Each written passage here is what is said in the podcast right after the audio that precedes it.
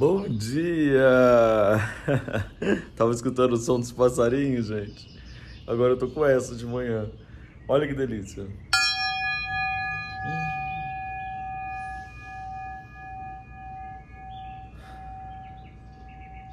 Bom dia! Café com Luffy começando mais uma dose de boas energias na nossa vida. E hoje, aqui em casa, é o dia que eu é, água as plantas, né? Porque como tem muita planta aqui em casa, tem um dia que é o dia específico das plantas. Algumas delas eu molho é, mais vezes por semana porque elas precisam, mas a maioria é, já está até acostumada a receber água uma vez por semana, que no caso é hoje. Quem não está me vendo porque está no, no podcast, saiba que tem uma casa aqui cheia de plantas. Inclusive, essa é uma dica muito legal para quem quer decorar a casa e não quer gastar muito. É, coloca plantas. Plantas sempre enchem nosso ambiente de alegria, de vida, ainda te faz companhia e, enfim, é uma, é uma ideia muito legal. Agora deixa eu contar uma coisa para vocês. Essa planta aqui, ó, quem não estiver vendo porque está no, no podcast, por favor, olha lá no YouTube que você vai ver. Essa planta aqui é uma planta aérea, tá vendo que ela não está na terra? Ela se chama tilânsia. Olha que coisa mais linda, mais maravilhosa, mais perfeita da natureza, né? Ela parece um alien, não parece? Olha isso.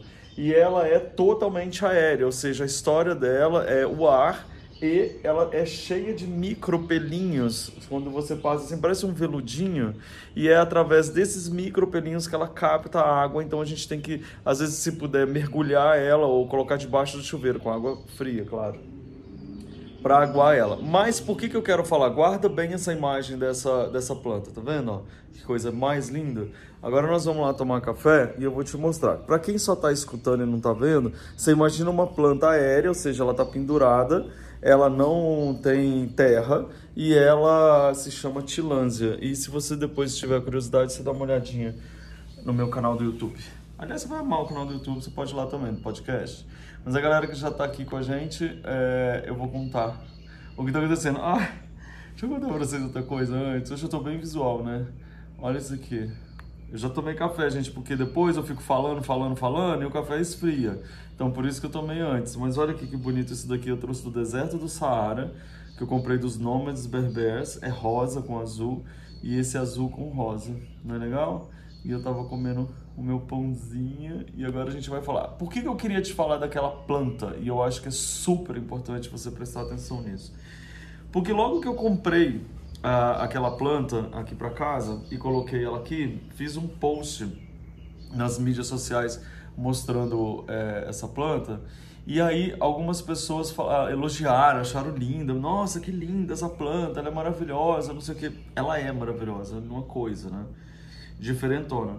Mas algumas pessoas falaram assim: é, ai, não sei, ela é estranha, gente, não tô acostumada. Ai, que diferente. Até que teve uma pessoa que falou assim: Ai, nossa, eu tenho medo dessa planta, porque toda planta tem que ter terra. Como assim essa planta não tem terra? Eu teria medo de ter uma coisa dessa dentro de casa. Gente, tem. A pessoa falou isso. Na hora que a pessoa falou isso, aquilo marcou minha mente, porque daí eu falei assim: Ô, gente, deixa eu te falar uma coisa, peraí, vamos, vamos voltar aqui e colocar os pontos nos is. É o quê?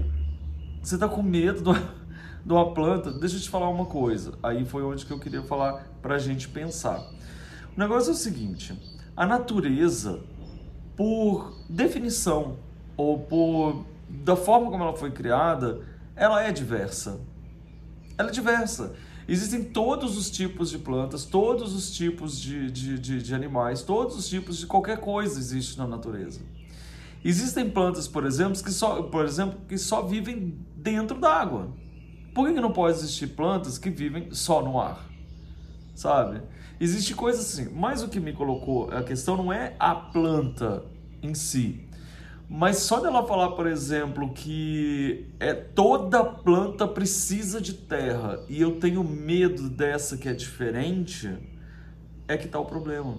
Quantas vezes nós não estamos enraizados na terra dos pensamentos que a gente tem medo de mudar ou de enxergar que existem milhões de outros caminhos e outras possibilidades.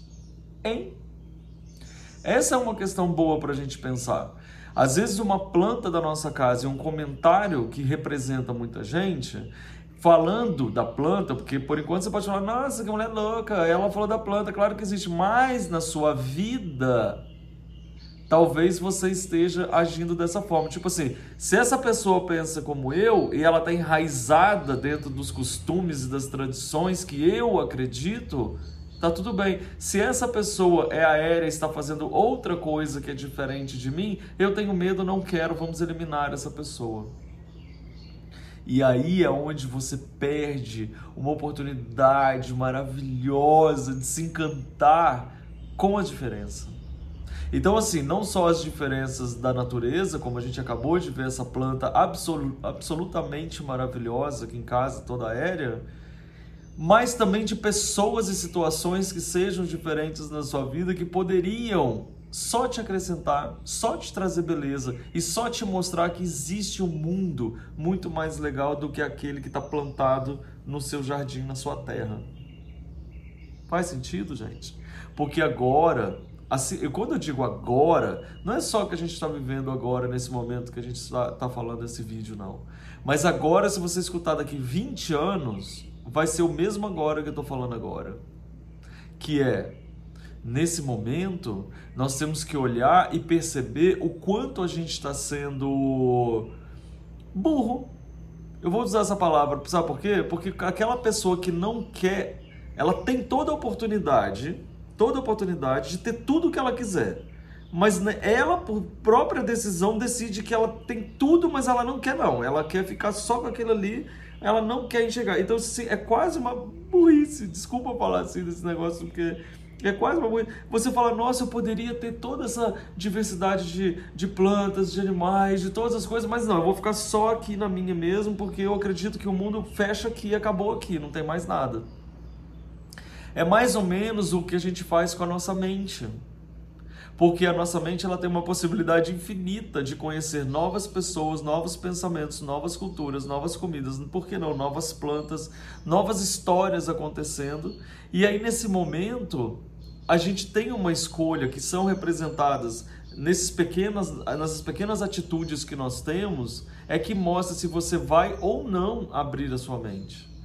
Entendeu? Então, por exemplo, se você olha uma planta e fala: Nossa, toda planta tem que ter terra. Quem falou uma coisa dessa, gente? Porque quem criou céu e a terra com certeza discorda.